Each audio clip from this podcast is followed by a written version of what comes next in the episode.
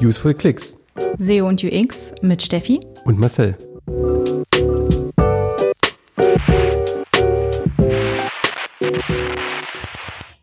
Herzlich willkommen zu einer neuen Podcast-Folge. Hallo Marcel. Hallo Steffi. Wir sprechen heute über das Thema AB-Testing. Ja. ja, genau. ja, ist immer ein guter Anfang. Genau, denn wir sagen Ja zu Experimenten. Ich weiß nicht, also zumindest äh, aus der aus der SEO-Perspektive. Ich meine, AB-Testing ist ja jetzt nicht ein reines SEO-Thema, aber aus der ähm, aus der SEO-Perspektive bin ich zumindest ein großer Fan von Experimenten als Grundlage für Entscheidungen, weil es gibt natürlich tausend Sachen und Best Practices da draußen, die ja immer dann funktionieren sollen oder es gibt irgendwelche Gurus, die irgendwas sagen und dann guckt man die ganze Zeit immer nur auf diese Tests und dann implementiert man irgendwas. Aber es muss ja nicht auf jeder Webseite gleich sein, sondern was für die eine Webseite funktioniert, kann ja für die andere wiederum gar nicht funktionieren, weil es irgendwie aus irgendwelchen Gründen nicht passt. Ist schön, dass du das weiter noch erklärt hast, weil wie kommt man weiter wohin denn? Von was denn ausgehend? Von der Grundlage auf besser. Äh, wir wollen ja immer optimieren und, und besser werden als vorher oder wir haben uns vielleicht auch Ziele gesetzt und haben das Ziel jetzt vielleicht noch nicht erreicht. Und äh, genau, wie, wie kommen wir denn dem Ziel näher? Wie können wir denn unser Conversion Rate näher? Wie kommen wir denn zu mehr Umsatz, zu mehr Traffic, zu was auch immer? Und vor allem, wie kommen wir dahin, dass wir nicht einfach nur Best Practices kopieren, sondern dass wir unsere eigenen Webseiten uns angucken und gucken, was da funktioniert und was da nicht funktioniert. Deswegen haben wir das Thema mal ausakkuren. Vielleicht einmal kurz eingrenzen, dass wir heute ähm, mein Zoom funktioniert. Jetzt geht's Schön, wenn man das Tool wechselt. Wir sind übrigens von Workflow zu Miro gewechselt, was visuell natürlich ansprechender ist, aber was Marcel vor einigen ähm, Herausforderungen stellt. Wir sprechen über das Thema, was sind AB-Tests, und zwar UX-AB-Tests und SEO-AB-Tests. Ja, die gibt's nämlich auch.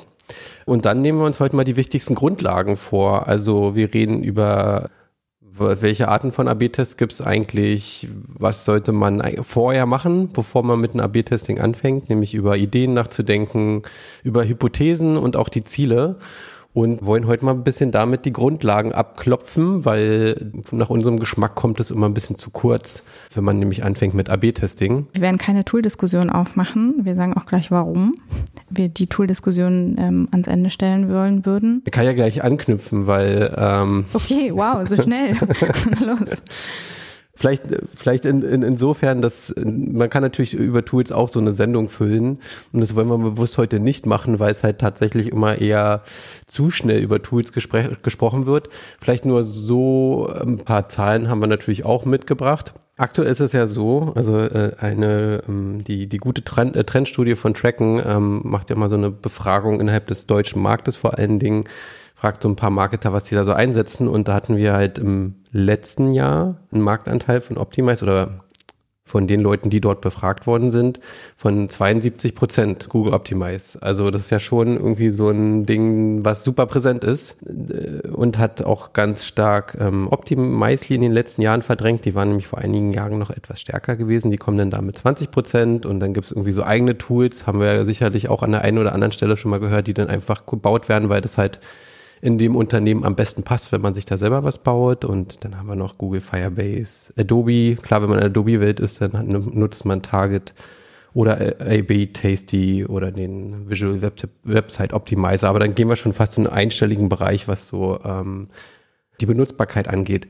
Aber jetzt, und das sozusagen eine ziemlich frische News, die so ein bisschen schockierend äh, wirkt. Die uns ein bisschen überrascht haben letzten ja, Freitag, ja da Google gerade so viel falsch macht, passt das eigentlich in dem Rahmen ganz gut rein, dass die Google Optimize tatsächlich in diesem Jahr auch einstellen werden, genauso wie Google Analytics 3, was ja irgendwie im Juli auslaufen soll, zumindest für die freie Version, wird Google Optimize sowohl die freie Version als auch die 360 teure Version zum September, Ende September dieses, Jahr, dieses Jahres eingestellt.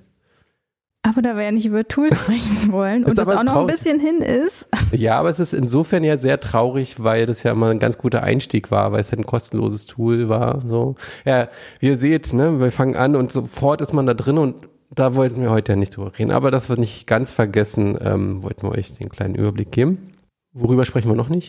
Das Für und Wider von AB-Tests, obwohl so ein bisschen werden wir darüber sprechen, wenn wir die Klischees gleich hervorholen. Und wir müssen mal gucken, das Aufsetzen und Auswerten von Tests ist auch nochmal so eine Nummer für sich und eigentlich eine eigene Folge wert. Das machen wir dann, glaube ich, auch nicht heute. Machen wir weiter, wie wir es so kennen und ähm, springen rüber zum Klischee-Check. Aus der UX-Welt nehme ich das Klischee mit. Der AB-Test sagt ja überhaupt nicht, warum und verrät dir eigentlich auch nichts über deine Kunden. Ich habe ein paar mehr mitgebracht. Ich nehme nehm noch zwei, ja. Kannst du nicht entscheiden oder was? Das ist ein Klischee. Nein, nein, ich nehme noch ganz schnell. Diese gehen ganz schnell. Ähm, nee, warte mal kurz, äh, kurz ein bisschen Klischee. Also äh, du erfährst nicht, warum. Äh, meint, du, du kriegst ein Ergebnis. Musst es selber analysieren und interpretieren, hast aber jetzt keine O-Töne zu dem entsprechenden Klick oder Nicht-Klick, zu dem entsprechenden habe ich gesehen, fand ich besser. Äh, in der Überlegung würde man weitergehen und sagen, okay, wenn man Gründe herausfinden möchte, warum User oder User, äh, Userin äh, etwas machen, ist AB-Testing einfach der falsche Ansatz. Beziehungsweise es ist ja immer die Kombination aus Methoden, ne? Mhm. Ganz schnell noch zwei Sachen und zwar wir verwirren die Besucher. Wir verwirren eventuell wiederkehrende Besucher mit AB-Tests. Hm, die Seite sah doch aber vor zwei Tagen noch ganz anders aus. Da war doch hier noch das Element oder jetzt ist das Element nicht mehr da oder äh, Leute sprechen über die Website und sagen, das habe ich aber ganz anders gesehen. Die Gewohnheitstiere mhm. verschreckt, werden verschreckt. Und letztes Klischee, ja, aber auf Seiten, wo gar nicht so viel Traffic draufläuft, hat es ja überhaupt alles gar keine Aussagekraft. Ja. Ist ja vielleicht auch ein Punkt dran, oder? Also Stimmt, aber im besten Fall arbeitet man ja mit guten SEO-Performance-Menschen zusammen und überlegt sich, wie man vielleicht auch so eine Seite testen kann, oder? Also auf kleinen Seiten ist glaube ich schon ein bisschen schwieriger, aber klar, da muss man drüber nachdenken, was man denn testet, wenn halt man diese, diese zwei Leads, die man im Monat erreicht, äh, verdoppeln okay, will. Okay, tschüss Unternehmen, kannst äh, dicht machen. Müssen wir vielleicht auf anderen Ebenen testen, ja, ja. Das Klischee von meiner Seite. Das, was mir am häufigsten begegnet und gerade in dem Kontext AB-Testing, nicht nur, aber da auch besonders, dass alle mal zuerst anfangen, sich über Tools Gedanken zu machen wie wir auch gerade. aber gar nicht so richtig über den Prozess nachdenken, wie könnte es eigentlich funktionieren, was, was müssen wir eigentlich machen, strukturell, organisatorisch jetzt äh, in diesem, äh, in, meinem, in, in meinem Team, in meinem Unternehmen, dass das Ding irgendwie fliegen kann, sondern Tools ist das erste und dann muss man eine Entscheidung treffen. Man kennt noch nicht mal die Anforderungen, aber man stellt schon die Frage, so, das wäre mein Klischee. Okay. Welche Arten von AB-Tests gibt es denn? Du hast jetzt gerade schon von SEO-AB-Tests gesprochen. Würde jeder sagen, hä? Ist doch ein AB-Test, ist doch immer SEO. Was ist denn bitte ein SEO-AB-Test? Fangen wir natürlich mit dem Beispiel an, was jetzt vielleicht eher die unbekanntere Nische ist. Ja, ähm, ist doch gut. Hier ja, der Informationsgehalt zuerst, also den Rest kennen die Leute doch. Ja, vielleicht beim SEO-AB-Test könnte man einfacherweise sagen, dass der User in dem Falle Google ist. Also man testet was, wo Google ähm, eine Änderung sieht und man möchte rausfinden, okay, funktioniert diese Variante besser oder diese Variante besser. Es gibt ja ganz häufig irgendwie so Fragestellungen. Das will ich natürlich keine, das überlege ich mir schon, wenn ich dich angucke und wenn ich jetzt Canonical anfange, muss ich natürlich erklären. Was ist zum Teufel Canonical? Äh, vielleicht andere Sachen. Also man, man möchte eine technische Änderung implementieren und sagt, was mache ich mit einer Seite, wenn, wenn da keine Produkte mehr drauf sind? Zum Beispiel, auf eine Kategorieseite, möchte ich die dann ähm, weiterleiten auf die Oberkategorie, möchte ich die nicht indexieren oder wie auch immer. Also man möchte jetzt irgendwie eine technische Sache testen. Und das kann man natürlich implementieren, wenn man nur auf die Leute hört, die da draußen irgendwie sagen, mach das und das, das ist der Best Case. Oder was zum Beispiel Paginierung auf, auf, auf Kategorieseiten zum Beispiel. Oder man sagt, man testet das Ganze und guckt, wie das eigentlich für die eigene Seite wirkt. Und anders als bei einem AB-Test, den du uns gleich sicherlich noch erklärst, testen wir das jetzt nicht für verschiedene User, sondern man sagt, okay, wir ändern das jetzt auf dem, auf einem bestimmten URL-Set machen wir das so und auf einem anderen URL-Set machen wir das so. Das sind dann ungefähr gleiche, sag ich mal so von der Verteilung her ähnliche Seiten, vielleicht die einen ähnlichen Traffic-Niveau haben, die ähnliche Saisonalitäten haben. Also man hat einfach zwei Sets die wirft man Google vor die Füße und guckt dann mal, was dabei rauskommt. Hat jetzt diese Änderung was gebracht oder nicht? Das wäre der Ansatz. Und das kann man halt einmal so technisch machen, das ist natürlich ein bisschen anspruchsvoller.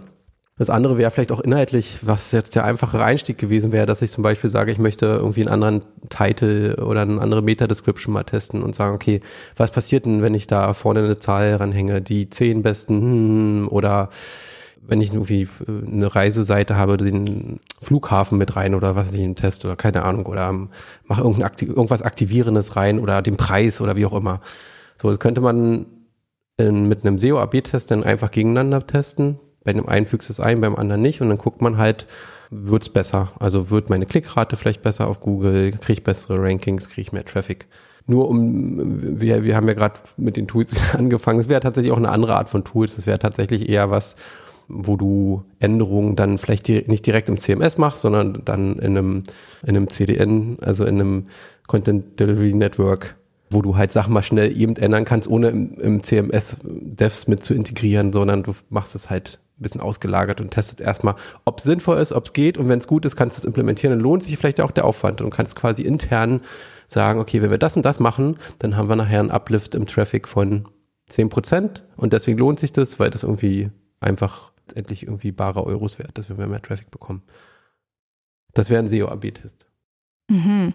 Also alles, was unsichtbar für den Webseitenbesucher ist. Weil diese zehn, also das, was du jetzt gesagt hast mit den zehn besten Tipps und Tricks, das wäre ja auch eigentlich ganz spannend wiederum zu testen, ob das auch auf der Webseite für die Nutzerinnen funktioniert. In erster Linie ist Google der User, aber natürlich, wenn wir den Titel jetzt ändern, dann werden ja Leute draufklicken oder nicht. Also insofern spielt natürlich auch User eine Rolle und man guckt natürlich dann auch, was besser funktioniert. Also nicht unbedingt unsichtbar, wenn man jetzt inhaltlich, äh, aber die technischen Sachen sind vielleicht eher natürlich äh, nicht so sichtbar. Okay. Wohingegen der Design- oder UX-AB-Test ja wirklich Varianten für die Webseitenbesucherinnen ausspielt. Also wir haben eine Variante B oder ein, äh, ein Variante B, ein Original, der im besten Fall Status Quo gerade ist. Und wir möchten ein Element auf der Seite verändern. Oder im Newsletter oder im Checkout oder im Menü, wo auch immer. Ähm, oder ein Element auf einer Seite und erstellen sozusagen eine Variante B, die dagegen getestet wird. Und dann schauen wir, ob die Positionierung ähm, eine Veränderung gebracht hat, ob eine Veränderung im Wording eine Veränderung gebracht hat, ähm, das Hinzufügen von Produkten in einem Karussell oder eben nicht in einem Karussell, also auch Features, die man gegeneinander testet. Und da geht's aber schon auf der Seite oder auf Seite, bestimmten Seitentypen. Also ich sehe dann schon, was die Veränderung ist im besten Fall. Es gibt jetzt verschiedene Arten von Tests, auch innerhalb der UX-AB-Tests, sagen wir mal, die wir uns angucken können. Ich glaube, die häufigste Art, die man so kennt, ist einfach ein, der klassische AB-Test oder ABC oder kann man natürlich fortführen als ABN-Test.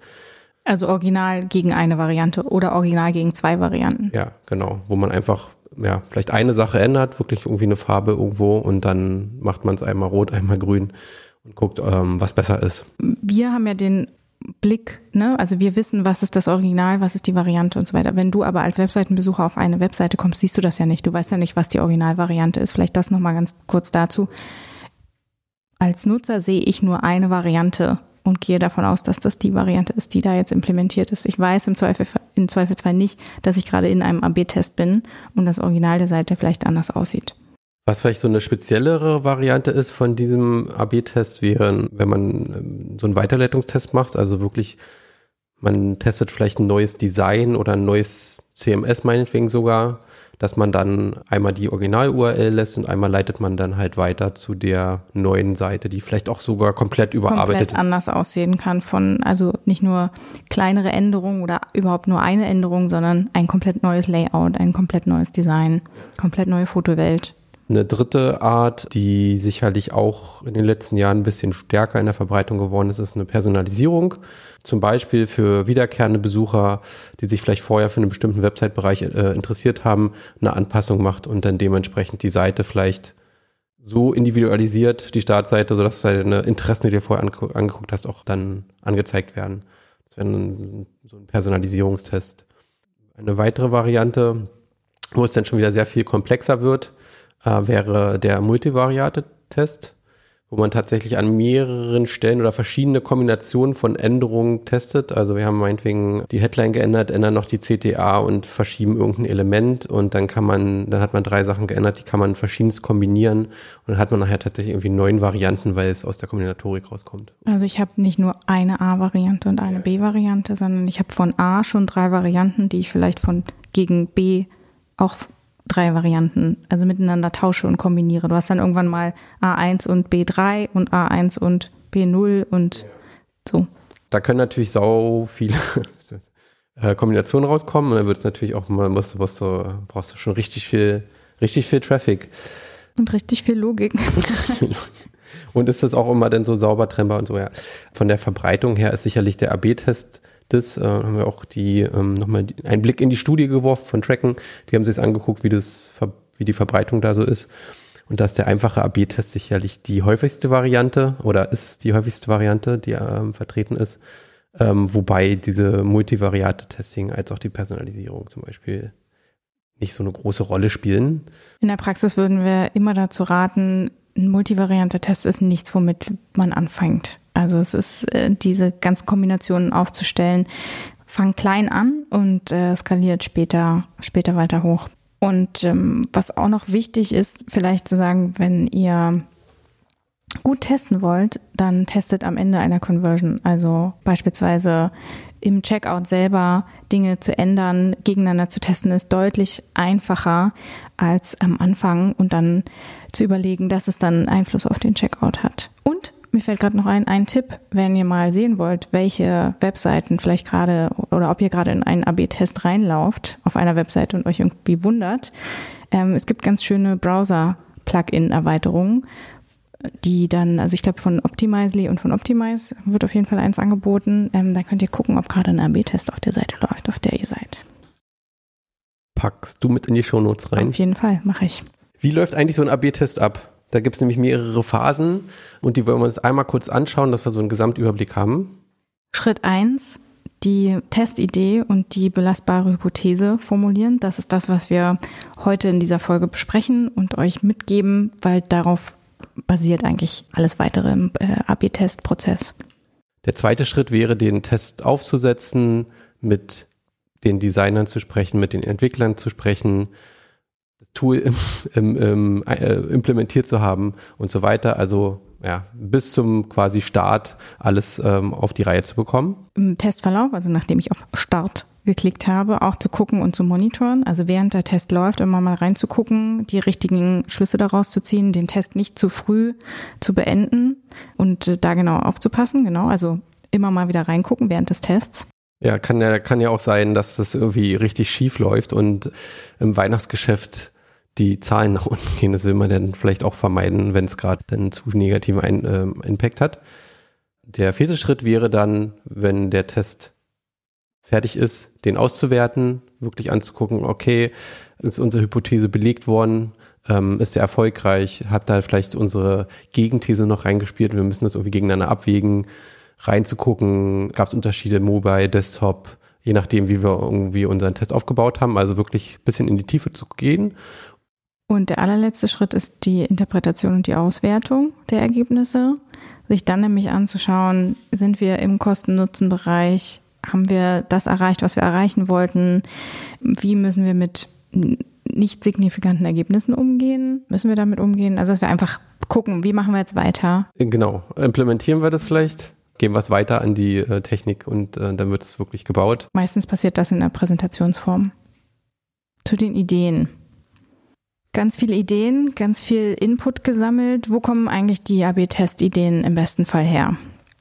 Im besten Fall habt ihr ein Feedback-Tool auf eurer Seite oder ihr sammelt schon Nutzerdaten über Mouseflow, Hotjar, you name it. Also könnt da Erkenntnisse draus ziehen oder habt selber in der Konzeption schon eine Fragestellung, wo ihr sagt, okay, das sind jetzt zwei Varianten, die müsste man eigentlich mal gegeneinander testen, weil die so unterschiedlich und so gleich sind, dass wir uns davon einiges erhoffen.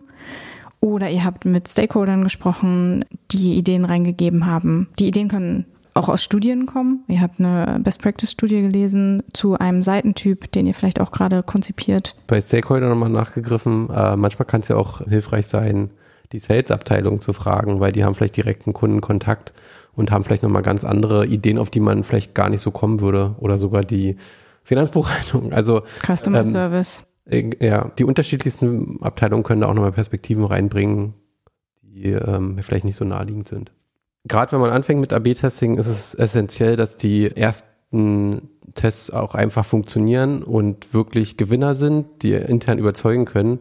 Deswegen solltet ihr euch am Anfang vor allen Dingen die Ideen aussuchen, die halt das größte Potenzial haben, sage ich mal, einen Wow-Effekt zu erzeugen, als auch, dass die Tests, wo man, wo man sich einigermaßen sicher ist, dass das funktionieren wird. Ähm, es wird, glaube ich, oftmals ein bisschen vernachlässigt, dass AB-Testing-Erfolg davon auch abhängig ist, wie gut man es intern verkaufen kann. Und meistens liegt der Fokus recht am Anfang, dass alle gucken, wie funktioniert eigentlich AB-Testing, was kommt dabei raus. Und wenn die ersten so eine kleinen Mini-Erfolge sind, wo man denkt so, ah ja, okay, hm, hm, das war jetzt aber großartig, dann wird man Interesse verlieren, genauso wenn die ersten Tests alle verlieren werden oder uneindeutig sind. Deswegen, ich meine, man kann es nicht immer so super forcieren, aber manchmal hat man ja schon ein ganz gutes Gefühl dafür, was wirklich funktionieren könnte. Nutzt diese Sachen, auch wenn sie vielleicht nicht unbedingt die einfachsten sind äh, in der Umsetzung. Aber das wird euch langfristig einfach weiterhelfen, Budget dafür zu bekommen, äh, AB-Testing tatsächlich auch weiter zu verfolgen. Okay, dann geht es jetzt ans Ausformulieren und zwar ans schriftliche Ausformulieren. Die Ideen, wenn ihr die erstmal nur mündlich eingesammelt habt, schreibt die auf, ähm, notiert euch da wenigstens den Rahmen, den Hintergrund, vielleicht auch, wo es herkam, die ursprüngliche Quelle und dann nutzt Hypothesenschablonen und formuliert eure Hypothese schriftlich aus. Es gibt da mehrere Schablonen ich nutze persönlich immer eine ganz bestimmte, ja, Hypothesen, Schablonen googeln und dann kommt ihr auf äh, meistens auf zwei ziemlich äh, populäre Schablonen. Das heißt, es gibt einmal den Satz, wir glauben das, dann fülle die Lücke mit dem Feature oder dem Experiment für die Person nah oder die bestimmte Zielgruppe. Das ist nachher nochmal wichtig für dieses Thema Segmentierung zu einem bestimmten erwartbaren Ergebnis führen wird.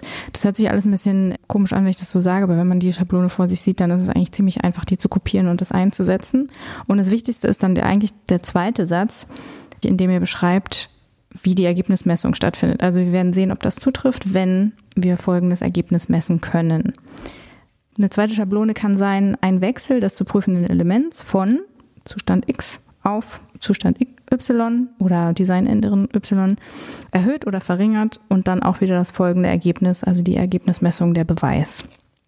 Das klingt erstmal alles ein bisschen starr, aber es macht in der Praxis wirklich, wirklich Sinn, das genau nach diesem Schema F auszuformulieren, weil da so viele wichtige Sachen drin sind. Da sind die Ziele drin, die, auf die wir gleich nochmal eingehen, nämlich in dem letzten Satz. Da ist in dem ersten Satz das Feature, was beschrieben wird. Den Hintergrund habt ihr ja meistens schon in der Idee ähm, beschrieben und die Zielgruppe. Das sind so die drei, die drei wichtigsten Merkmale. Wozu braucht man eine Hypothese eigentlich? Die Hypothese ist einfach eure Grundlage, um nachher das äh, Für und Wider erörtern zu können aus eurem Ergebnis heraus. Also ist euer Ergebnis zutreffend? Eine Hypothese ist erstmal eine Behauptung oder eine Vermutung und ihr müsst erst noch beweisen, ob die richtig ist oder ob sie falsch ist. Und der Lösungsweg ist eure Variante B oder C.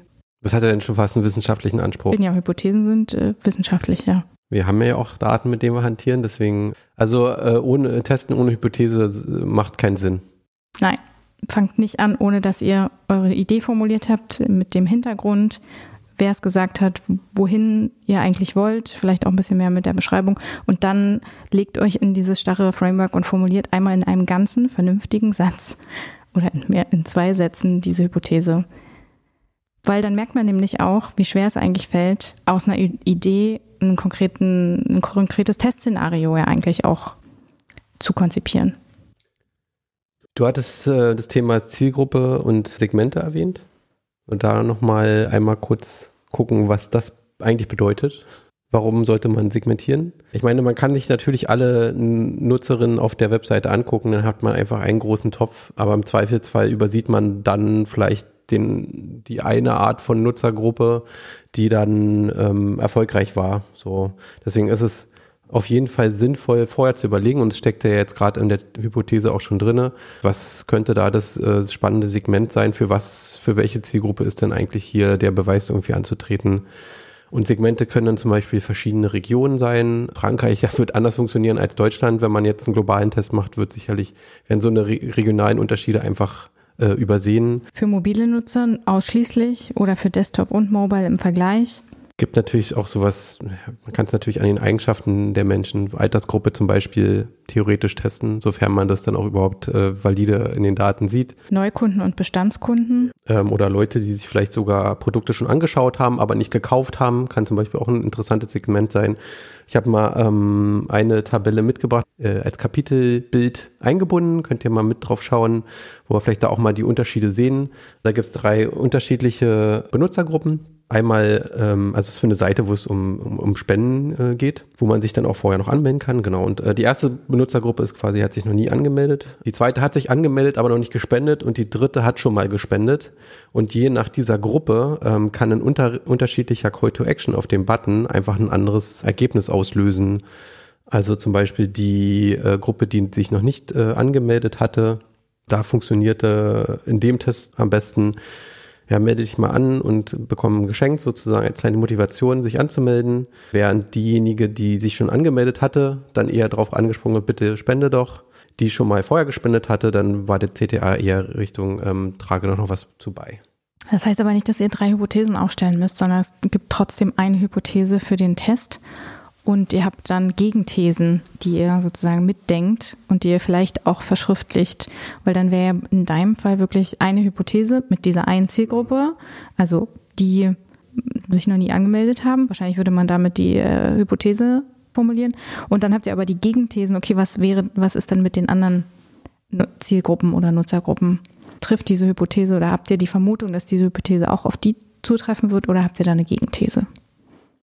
Und hier gerade in dem Beispiel sieht man ja auch, wenn man die alle in einen Topf werfen würde, würde man sicherlich ein Ergebnis rauskriegen, was nicht sehr eindeutig ist, weil halt einfach die Leute so unterschiedlich sind, dass halt einfach in jeder Situation ein anderer Call to Action am besten funktioniert. Okay, also wir haben das Feature, in dem Fall Call to Action, wir haben die Zielgruppe, wir haben eventuelle Gegenthesen für andere Zielgruppen oder für alle Zielgruppen.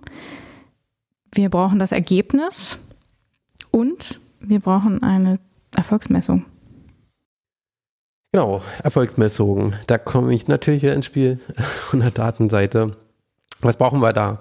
Äh, auf jeden Fall ähm, sollte man Ziele hierarchisieren. Das heißt, wir werden immer ein ähm, primäres Ziel haben. Und ein primäres Ziel wäre ähm, eine Metrik oder eine Conversion, die wir auf der Website schon angelegt haben. Also Conversion im Sinne von ein Erfolg. Jemand hat sich zum Beispiel angemeldet und wenn ähm, oder ja, angemeldet und wenn das gemacht wird, dann ist es eine Conversion äh, sozusagen. Und dieses primäre Ziel ist es, was einfach von der Seite direkt beeinflusst wird und was wir verbessern möchten, also was Positives. Zum Beispiel in dem Falle vielleicht ein Sign-up ähm, wäre unser primäres Ziel.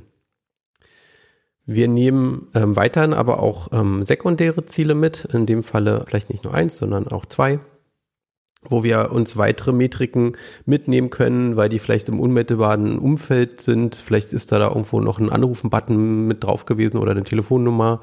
Oder ähm, wir haben vielleicht, äh, möchten auch insgesamt, weiß nicht, man kann auf der Seite was kaufen oder so. Oder in dem Falle Spenden, die Gesamtspendenanzahl äh, oder Umsatz uns mit anschauen.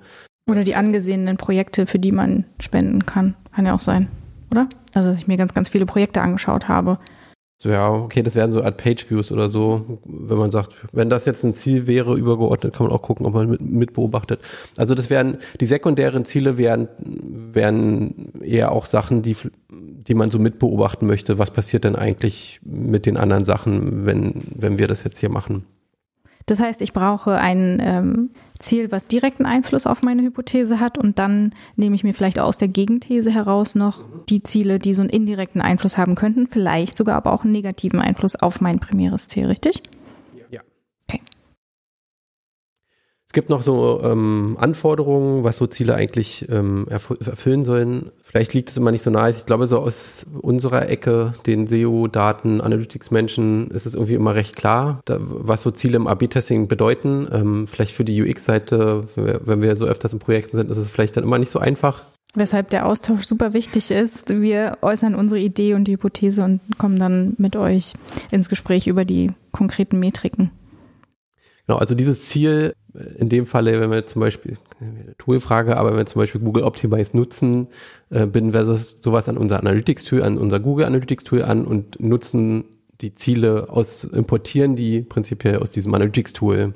Und das können dann zum Beispiel Events sein, jemand hat irgendwo auf einen Button geklickt, dann wird ein Event Richtung Google Analytics geschickt, das wollen wir beobachten. Oder das können irgendwie Conversions sein, ich hatte schon gesagt, also wirklich so festgelegte Ziele in Google Analytics, die man auch importieren kann in Optimize. Das heißt, es hilft euch, wenn wir den Nutzerflow, den erwarteten Nutzerflow euch beschreiben, damit ihr dann nachschauen könnt, ob da ein Event drauf liegt? Ja, oder dass wir es vielleicht auch anlegen müssen. Das Wichtigste auch in Kontext Ziele ist, man kann natürlich als Website oder als Unternehmen Ziele haben, zum Beispiel Umsatz in einem Online-Shop oder ja, Umsatz ins, insgesamt als Unternehmen. Und dann haben wir vielleicht jetzt eine Seite, auf der wir testen, eine, vielleicht eine Produktdetailseite, also wo so dieses schöne in den Warenkorb legen drauf liegt.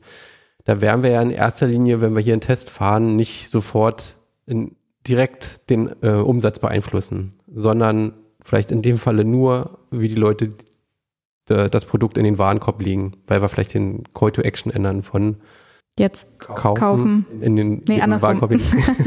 Oder beides.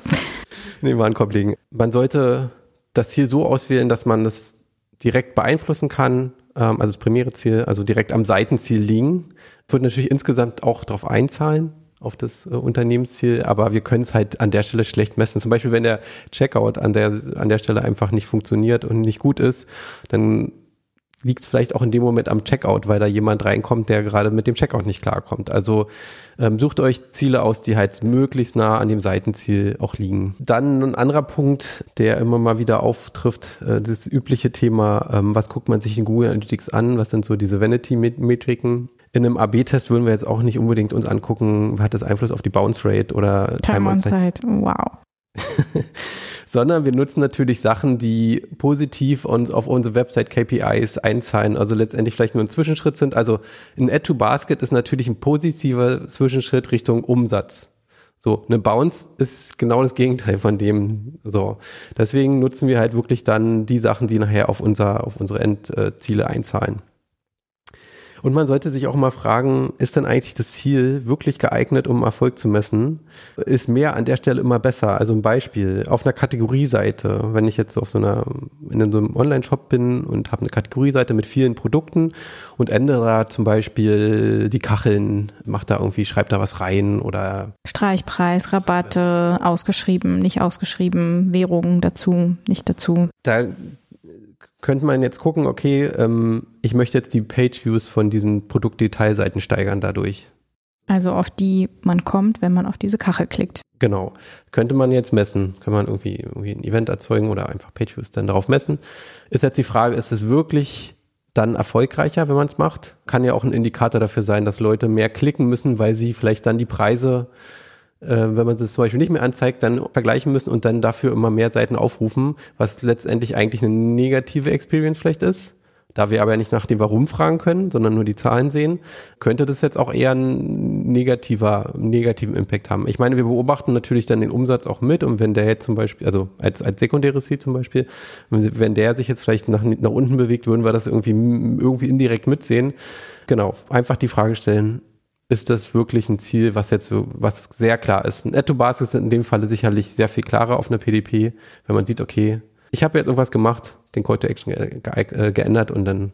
Warte, PDP, du bist. Äh Produktdetailseite, genau. Ein Punkt auf jeden Fall, den man kennen sollte, wenn man AB-Testing macht, nämlich was mit, mit was verdient dieses Unternehmen eigentlich Geld. Wenn ich jetzt aus einer Abteilung heraus arbeite, wo es wirklich vielleicht nur um Newsletter geht und man verliert dann manchmal ja auch den Blick für dieses Gesamtunternehmen sollte man genau diesen Blick auch im AB-Testing wiederherstellen. So, was sind die Hop-KPIs dieses Unternehmens? Und wir sollten in dem Moment sowas bei den Zielen auch berücksichtigen, als im sekundären Ziel beobachten mit, dass wir irgendwie den Umsatz zum Beispiel nicht aus den Augen verlieren, wenn das ein Online-Shop ist. Dann kann man natürlich die Newsletter, die Newsletter-Anmeldung kann man natürlich steigern, aber wenn das jetzt irgendwie negativen Einfluss aufs, auf, auf den Umsatz hat, dann wäre die Frage, ob man es wirklich implementieren möchte, so eine Änderung. Beispiel für eine gute Hypothese und ein gutes Ziel? Gibt's nicht. Es gibt nicht das perfekte Beispiel. Zum Beispiel die Umbenennung eines Call to Actions von in den Warenkorb in jetzt kaufen, wo auf allen Produktseiten wirkt sich positiv auf das Kaufverhalten aus. Die Hypothese wird auf Basis der Add-to-Card Rate und der Order Completion Rate getestet. Gute oder schlechte Hypothese? Du bist die Hypothesenexpertin. Von dem, was ich gelernt habe, äh, ist zumindest das erste Framework, was du vorhin vorgestellt hast, angewendet. Aber ich würde sagen, ich habe die Zielgruppe gerade nicht gehört. Ja, richtig. Da würde die Zielgruppe jetzt fehlen. Und die Frage ist auch, sind die Produktseiten wirklich alle gleich aufgebaut oder gibt es zum Beispiel Special-Produktseiten, wo der Button E an einer anderen Stelle hängt? Das ist auch nicht gesagt, ob es ähm, Mobile irgendwie einen Einfluss hat, weil kann sein, dass Mobile vielleicht dieser Button E sticky ist und sowieso mehr auffällt. Da fehlt ein bisschen was an der Stelle, aber es ist schon mal nicht schlecht. Also es handelt sich jetzt hier eigentlich nur um einen Wording Change, es sei denn, auf Mobile ist dieser Button E irgendwie schon anders designt. Und die Gegenthese habe ich jetzt auch nicht gesehen. Genau, die fehlt da jetzt auch. Was wäre denn eine gute Gegenthese? Wir würden sagen, habe ich eigentlich schon gesagt, wenn zum Beispiel Mobile der Button eh schon sticky ist und würde das wahrscheinlich dann Desktop zu schlechteren Ergebnissen führen, weil der da nicht sticky ist, weil er irgendwie nicht im Viewport ist. Also so, solche Sachen müsste man sich angucken. Mm, genau, da kann man, glaube ich, noch ein paar Gegenthesen aufstellen, die man nachher in der Auswertung vielleicht auch gebrauchen kann. Frage ist auch, wiederkehrende Nutzer oder Stammkunden. Das kommt dann wahrscheinlich so ein bisschen auf die Seite drauf an. In der Hypothese steckten jetzt schon die Ziele drin. Du hast Educard äh, erwähnt als quasi primäres Ziel, würde ich jetzt mal sehen. Passt natürlich wunderbar auf einer Produktdetailseite. Und ähm, da war, steckt jetzt noch die Order Completion Rate drin, also prinzipiell, ja, wie oft wurde hier irgendwie ein Kauf abgeschlossen als Beobachtung sicherlich sinnvoll. Drittes würde ich, wäre jetzt in dem Falle, würde ich sogar auch den zum Beispiel E-Commerce-Bereich, ist es ja ein Umsatz mitsehen, dass wir uns einfach angucken, okay, hat das jetzt, wenn jetzt zum Beispiel das die Angst auslöst, man drückt zuerst und dann, oder was weiß ich, irgendeinen negativen Effekt nach hinten raus hat, dass man zumindestens das sieht. Ja, selbst wenn die Add-to-Card-Rate jetzt hochgeht und der Umsatz aber nach unten, dann sollte man nämlich überlegen, ob man es tatsächlich auch äh, so umsetzt. Mhm. Noch ein Hypothesenbeispiel? Okay, dann müssen wir jetzt aber dissen, ne? Dann nochmal ein Beispiel für eine ziemlich unvollständige Hypothese. Wir werden gleich sehen, warum. Wenn optionale Felder, wie zum Beispiel Telefonnummern oder Adressen, weggelassen werden, dann wird die Anzahl der erfolgreichen Registrierungen verbessert, weil das Ausfüllen nun komfortabler und schneller ist. Ja, passt halt gar nicht in das Framework rein. Weil es fehlt für wen die Zielgruppe?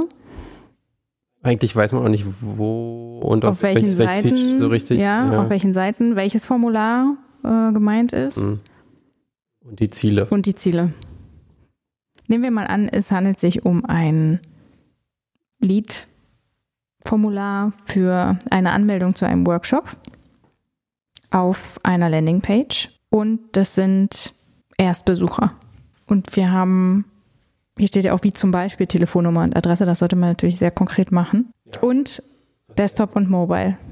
Was wäre jetzt die Gegenthese noch, um jetzt ein bisschen Input zu bekommen? Und eine Gegenthese wäre, das Formular ist an sich vielleicht auch schon schlecht strukturiert. Die Felder sind so nebeneinander, nicht unterschied, also das, das ganze Layout dieses Formulars an sich, egal ob mit diesen zusätzlichen Feldern oder ohne, einfach schon nicht gut strukturiert ist.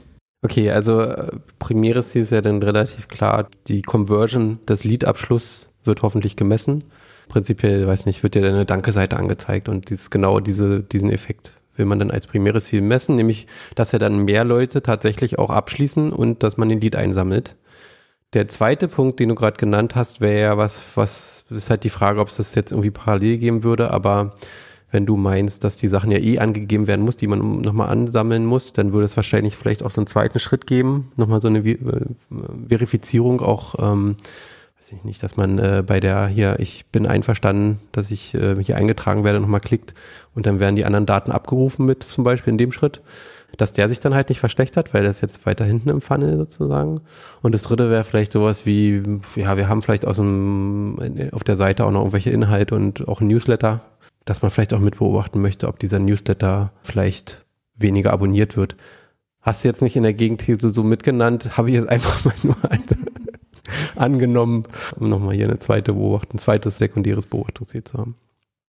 Das können wir heute mitnehmen. Ich möchte mit einem Zitat enden von äh, Avinash Kaushik. Segment or die, experiment or die. Also wir sollten auf jeden Fall testen. Ich glaube, testen bringt uns immer weiter. Und wir sollten natürlich auch das Segmentieren nicht vergessen, weil das, glaube ich, so ein Punkt, den wir heute mitgenommen haben. Der schönste AB-Test kann einfach unterschiedlichste Ergebnisse bringen oder einfach verwaschene Ergebnisse, wenn man nicht richtig segmentiert. Und wo segmentieren wir? Nämlich in der Hypothese, indem wir uns zwingen, die Zielgruppe damit einzutragen, was auch wieder heißt, dass die Qualität der Ergebnisse eines AB-Tests stehen und fallen mit der Hypothese. Das ist tatsächlich ein Punkt, den ich auf jeden Fall von dir gelernt habe. Ohne Hypothese geht einfach nichts. Sollte man einfach dann immer die Hand heben und sagen, Leute, bevor wir jetzt hier weitermachen. Winkt euch zwei vernünftige Sätze zu schreiben, genau. auszuformulieren. Die man nachher, wenn man den AB-Test abgeschlossen hat, natürlich auch beantworten kann, dann einfach und sagen, okay, war das jetzt ein Erfolg oder war es nicht? Das heißt, es fehlt eigentlich nur noch, wie würde man weitermachen? Man würde den Test aufsetzen, und auswerten. Man müsste sich noch so schöne Sachen angucken wie die Signifikanz, die Stichprobenverteilung, die Laufzeit. Aber das machen wir alles beim nächsten Mal. Genau. Damit machen wir den Sack heute zu und hören uns bald wieder. Tschüss, bis zum nächsten Mal. Ciao.